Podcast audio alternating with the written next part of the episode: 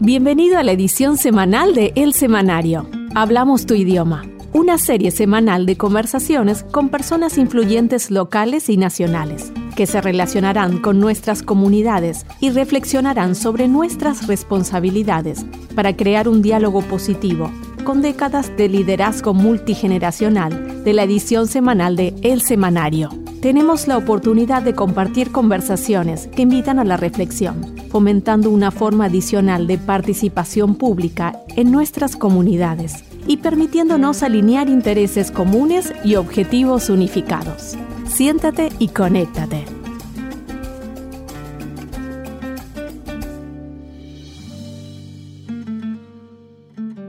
Bienvenido al podcast We Speak Your Language, presentado por The Weekly Issue, el semanario. Soy Ivana Farman, tu host esta semana. En este episodio comenzamos a hablar de una situación que atraviesa miles de personas, y la mayoría de ellas son mujeres que lo sufren desde edades en algunos casos muy tempranas. Nos acompaña Sonia Rossi, licenciada en Trabajo Social, graduada en la Universidad de Buenos Aires, Argentina. Actualmente se desenvuelve en el ámbito de la salud mental con niños y adolescentes y en la temática de discapacidad. Con ella empezaremos a abordar esta gran problemática. Hola Sonia, un placer que estés aquí con nosotros. ¿Cómo estás? Hola Ivana, mucho gusto, un placer para mí poder este, estar charlando sobre esta problemática tan, tan seria.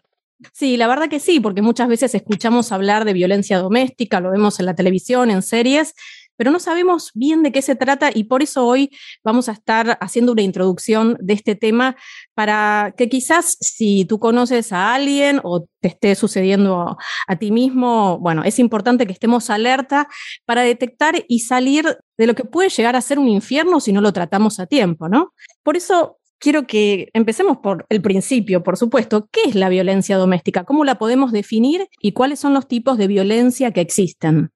Bueno, para hablar de violencia doméstica tenemos que hablar de un patrón de comportamiento, un patrón por el cual la pareja o expareja usa el abuso físico, emocional, puede ser, un abuso sexual y en muchos casos un abuso económico, que también es financiero y hasta patrimonial independientemente del espacio en donde esto ocurra, ¿sí? Porque muchas veces están separados, pero la violencia continúa. Entonces, por eso hago esta aclaración. Hay muchos casos de, este tipo de, digamos, de, violencia. En relación a los tipos de violencia, podemos hablar de, la violencia física, la violencia sexual, la psicológica, como te dije, la económica, la patrimonial, también sobre la violencia simbólica, que es una violencia que es más soslayada, se podría decir hasta invisible porque no se ve, es muy sutil, claro. pero es una violencia que va socavando en la relación y que después se empieza a convertir en algo más, justamente en algo más grave y deviene en, en situaciones de, de, violencia mucho más, más graves. Quizás puede llegar a ser un tipo de violencia más difícil de detectar, ¿no? ¿Podrías darnos un ejemplo de cómo sería esa violencia? ¿Cómo sería? Eh, empieza siendo muy sutil, donde quizás el hombre empieza a controlar determinadas cosas, bájate un poco la pollera, con quién estás hablando, quién te escribe, empieza como, empiezan a controlar eh, lo que son las redes sociales, quién es tu amigo en la red social, empiezan así de ese modo hasta que después ya la situación se torna cada vez más grave. Sí, sí, las claves del celular, las claves de, los correos electrónicos, es, un control total. Bueno, muy bien. ¿Y hay algún tipo de violencia más?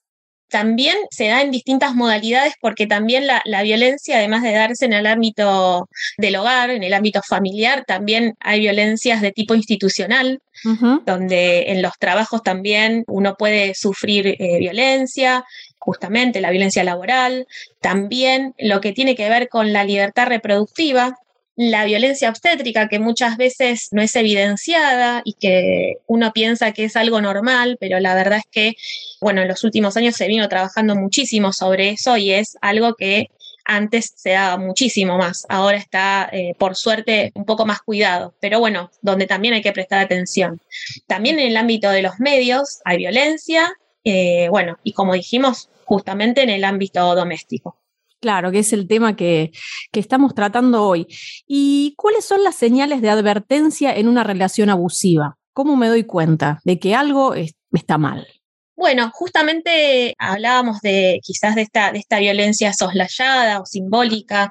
Empiezan en general, yo trabajo con adolescentes y en general ya empiezan en edades tempranas estas situaciones, sobre todo en los noviazgos, donde se empiezan a evidenciar conductas de tipo violentas por parte de un miembro de la pareja y bueno, empiezan con, con justamente con pequeños controles, con empujones, con este, bueno, cuestiones eh, de celos, donde, bueno, no em, empiezan a, hacer que la víctima comience a apartarse de sus amigos, de sus familiares, y esto cada vez se va haciendo más profundo y la víctima queda aislada, no puede pedir, justamente no puede pedir ayuda mm. porque quedó aislada. Y en general ya después cuando la situación se hace más grave, ya, bueno, pueden llegar a surgir amenazas, bueno, justamente violencia física, golpes, agresión sexual, de todo esto, justamente todo esto que estamos hablando.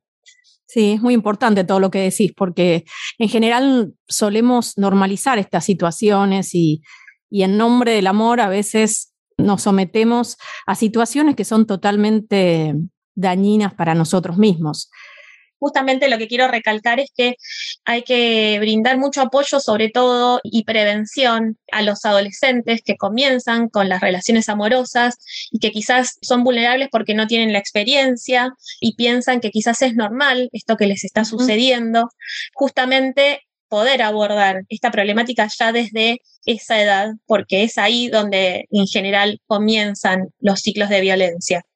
Qué importante, ¿no? Esto para, para todos los padres que estén alertas, quizás, ¿no? Saber, ¿tú qué recomiendas en estos casos como, como padres de adolescentes? ¿Cómo podemos ayudarlos? Poder este, acercarse, estar atentos a, señales de este tipo, justamente esta cuestión del aislamiento, de que solo habla con su pareja, de que ya no habla más con sus amigos, de que empieza a quedarse en casa, a vestirse con ropa quizás más grande de su talla. Bueno, son algunas de las distintos. Comportamientos, sí, comportamientos distintos, donde empiezan a estar este, más con timidez, con retraimiento, sin querer este, hablar. Sí, son cuestiones de alarma que, que es importante tener en cuenta y que también es muy importante que la escuela sea un medio para también detectar estas cuestiones, porque es ahí quizás donde los chicos, los adolescentes, los jóvenes tienden a sentirse un poco más cómodos para hablar de estas cuestiones. Quizás a veces no se sienten cómodos hablando con, sus, padres. Exacto, porque quizás como padre, en general el, adolescente no quiere que el padre se entrometa en su vida. Entonces es, es una tarea difícil para los padres, pero también hay que, hay que estar alertas, ¿no? Exactamente, sí, es, es, muy importante, muy importante y también este, alertas también en relación a las redes sociales, donde hoy en día están también eh, muy vulnerables los adolescentes en relación a las redes sociales y donde pueden recibir cualquier tipo de agresión o de abuso o de abuso cibernético, bueno, de mm. todo tipo. Y sí, la tecnología, si bien es una gran herramienta, también en este caso, bueno, también es una gran amenaza a la que hay que prestarle atención. Es importante entender que la violencia cumple un ciclo, ¿sí? Donde en general comienza con una fase de tensión que se caracteriza por una escalada gradual de la tensión en la pareja, que implica un aumento en los conflictos, en la falta de acuerdos, en actos violentos, de repente revole algo en la pared, bueno, entre otros aspectos. Hasta que después viene la, la fase de agresión, en donde ya es la fase donde estalla la violencia, ya hay violencia física, ya empiezan golpes, agresiones eh, verbales, eh, psicológicas o de tipo sexual hasta que después llega nuevamente la fase de conciliación, donde también se llama fase de luna de miel o de manipulación afectiva, donde mm, la persona agresora empieza a pedir perdón, a mostrarse más, amable, cariñosa, promete no volver a, hacerlo y este, siempre, nunca se hace cargo de, lo, de lo que genera. Siempre el problema está en el otro pero esto es fundamental porque es parte del ciclo de la, de la violencia. Y esto me parece que es importante entenderlo porque en general funciona de esta forma. Entonces también hay que tener atención en, esta, en estos aspectos. Sí, porque solemos como, bueno, ay, está cambiando, ¿no? La típica, ay, pero está siendo más, más cariñoso, más amable, hizo un cambio, ¿no? Nos engañamos a nosotras mismas para decir, está todo bien. Exactamente, exactamente, y perdonamos, y, la pareja por un momento vuelve a, estar bien, a estar todo tranquilo, hasta que nuevamente empiezan los celos, empieza, empieza a estar más controlador, bueno, y esto otra vez empieza a crecer.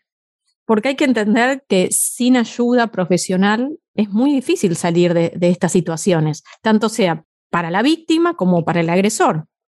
Exactamente, sí. Hay distintos tipos de, organismos que se ocupan de trabajar, tanto con la víctima como con los agresores. Y en general, cuando hay este tipo de situaciones, los juzgados tienden a obligar a los agresores a que realicen terapias. Y sí, si no es muy, muy difícil poder salir. Es siempre muy importante que busquemos ayuda profesional. ¿Y por, ¿por qué razones crees que la persona se queda en el hogar? ¿Cuáles serían esas razones que uno se mantiene en ese lugar tan incómodo? Sí, tan incómodo y tan doloroso también a la vez, pero bueno, justamente como, como veníamos hablando, justamente el vínculo de, violento hace que la persona comience a estar más aislada, que pierda contacto con, el afuera, que la persona que ejerce la relación violenta eh, empiece a tener control de la, de la situación económica de, la víctima, eh, entonces hace que, bueno, que no pueda acceder a dinero justamente que no tenga a quién recurrir porque quedó aislada. También condicionantes culturales tienen que ver también con quizás es una persona que ya ha sufrido en su infancia eh, un abuso o, ha tenido una familia violenta, entonces esto lo percibe como algo naturalizado y hace justamente que, bueno, que, sostenga esa situación justamente por todas estas cuestiones. Son, son muchas las cuestiones. Son muchas, sí me parece que son eh, importantes estas que estoy señalando y son las que más se evidencian, por lo menos. En general, siempre hay una, hay una relación asimétrica entre eh, la persona que ejerce la violencia y la víctima, ¿sí? Donde, bueno, es, una, una, relación de poder, eh, donde el poder lo ejerce el que tiene, digamos, justamente el que, el que ejerce la, relación de, de violencia. Claro. ¿Qué puedo hacer si soy víctima de violencia doméstica? Si todas estas cosas me están resonando, ¿qué aconsejas hacer en primer lugar? Bueno, en primer lugar, en general, en, la mayoría de los países hoy en día, eh, por suerte, hay mucha legislación sobre eh, la protección contra la violencia, la violencia hacia las mujeres, la violencia de género y la violencia familiar bueno, pedir ayuda a los organismos que estén funcionando en, sus, en sus países, en sus localidades, no sé, un centro barrial, a la escuela, en el caso de los chicos, a un amigo con quien puedan confiar. En general, siempre hay que tratar de, cuando uno recibe este tipo de pedido de ayuda, hay que tratar de no juzgar, porque es una persona que estuvo en una, situación de indefensión y de vulneración muy terrible. Y este, bueno, justamente no hay que juzgar, este, hay que tratar de escuchar y después hacerle eh, entender por ahí a esta persona que en realidad lo que está viviendo no es normal, no es natural y no tiene por qué estar pasando por esas situaciones. Sí, es muy importante, ¿no? Poder pedir ayuda.